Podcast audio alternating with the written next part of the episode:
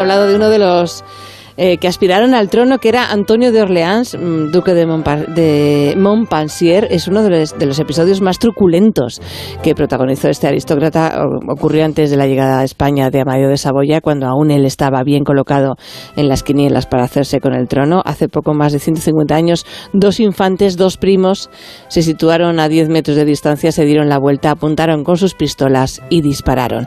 Hoy en Historia de con Javier Cancho, historia de un duelo.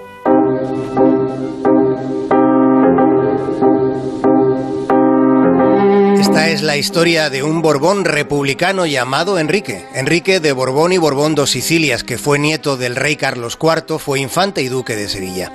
Enrique fue hijo de Francisco de Paula. Francisco de Paula de Borbón fue aquel niño sacado de Madrid por las tropas napoleónicas durante la invasión. El trato que los franceses le dispensaron fue el detonante del levantamiento del 2 de mayo. Aquel desafío del pueblo español a Napoleón terminó suponiendo la llegada al trono de Fernando VII. Tiempo después, las trazas del culebrón se entreveran más aún en la historia de España. La madre de Enrique de Borbón mantuvo intensas diferencias con la reina María Cristina, la viuda de Fernando VII y la regente del reino en nombre de su hija Isabel II.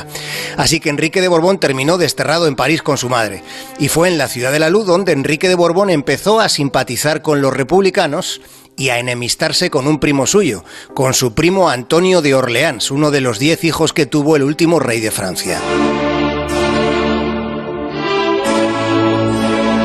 1840 fue expulsada la reina regente. Unos salían y otros regresaban. Enrique de Borbón volvió a España calibrando incluso la posibilidad de casarse con Isabel II y tocar la corona del reino.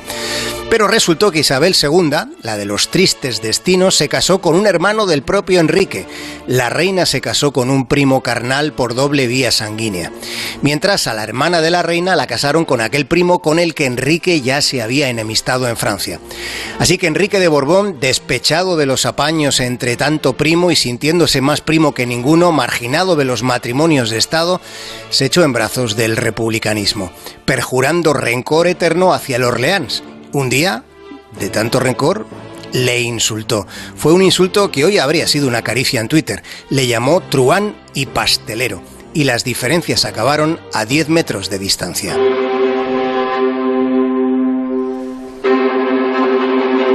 Duelo fue en la llamada dehesa de Carabanchel. Ambos vestían chisteras y levitones. Enrique de Borbón quedó situado con el sol a su izquierda.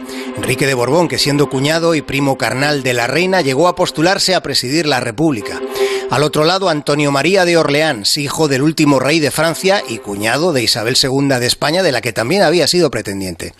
Tres padrinos acompañaban al Orleans. Eran los generales Alaminos y Fernández de Córdoba y el coronel Solís. Mientras al Borbón le apadrinaban los diputados republicanos Rubio, Santamaría y Ortiz. Había además otro trío pendiente del desenlace. Tres médicos, porque entonces no había ambulancias. Los duelistas empezaron a errar. Los dos fallaron su primer disparo. Enrique tampoco acertó con el segundo. El segundo disparo del Orleans anduvo más cerca. Enrique llegó a encogerse como si estuviera herido. ¿Seguro que le ha dado? Creo que solo le ha rozado. Parece que Solís quiere zanjar la cuestión. Sería lo mejor para todos. Aún estará tiempo de volver a casa de una pieza. Enrique volvió a disparar de nuevo y ni rozó a su adversario. La tercera bala de Orleans perforó el cráneo de Enrique de Borbón. Pese a vencer, el Orleans Montpensier perdió su oportunidad de reinar en España. Enrique de Borbón había dicho a sus cercanos antes del duelo, le mate o me mate, seré yo el que gane. Si le mato, no será rey. Y si me mata, no lo será tampoco. ¿Seguro que le ha dado? Y en efecto, el duelo pasó factura a quien sobrevivió. España viste de duelo y el rey no tiene consuelo. Ay, María de las Mercedes.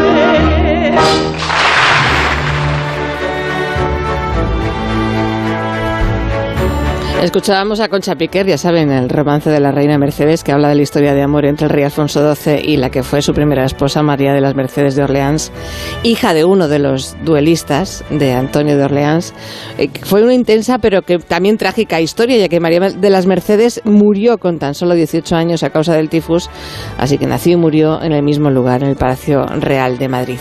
Nos acercamos al boletín de las 12, de las 11 en Canarias, porque luego viene Josemi. Bueno, y resolver el reto matemático.